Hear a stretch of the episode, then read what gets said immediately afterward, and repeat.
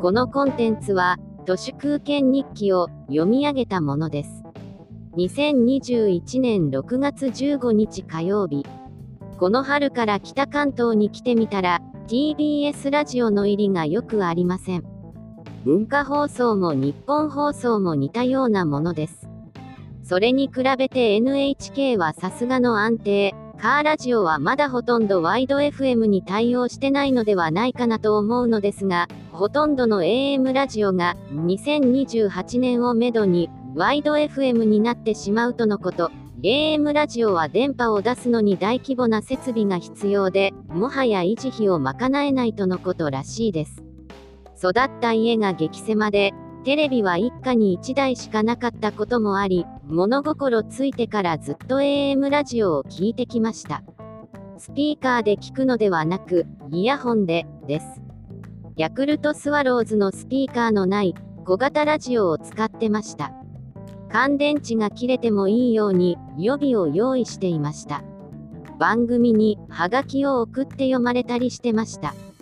まだギリギリでオールナイトニッポンとかがパワーを持っていました。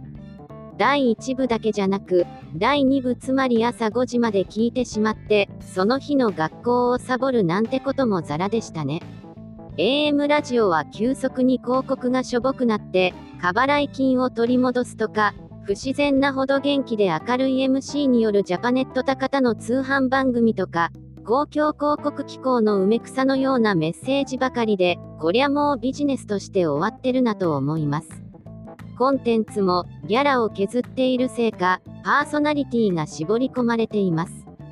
仮にワイド FM に移行しても、お金稼げない構造は全く変わりませんので、このまんま構造的な自利品が続くでしょう。私は、こんな年なのに未だに YouTube でお気に入りのトークをイヤホンで聞きながら、眠りにつきます。昔の名残です。さすがに NHK の深夜便とかだと面白くないです。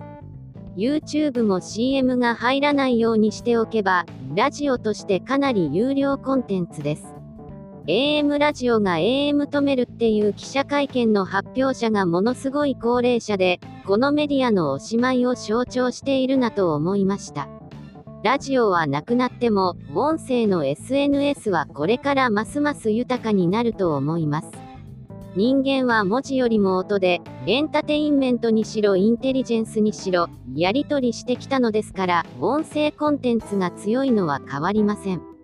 この都市空間日記も、最近はポッドキャストがメインのつもりでやっています。Amazon のエコーオートなどは、YouTube の音声も、ポッドキャストも、ノンストレスで車の中で聞けますので、ラジオはますます生き残れなくなってきています。壊れかけのラジオですが、話術のスキルは普遍性があります。ラジオがなくなっても、語りのコンテンツは生き残るでしょ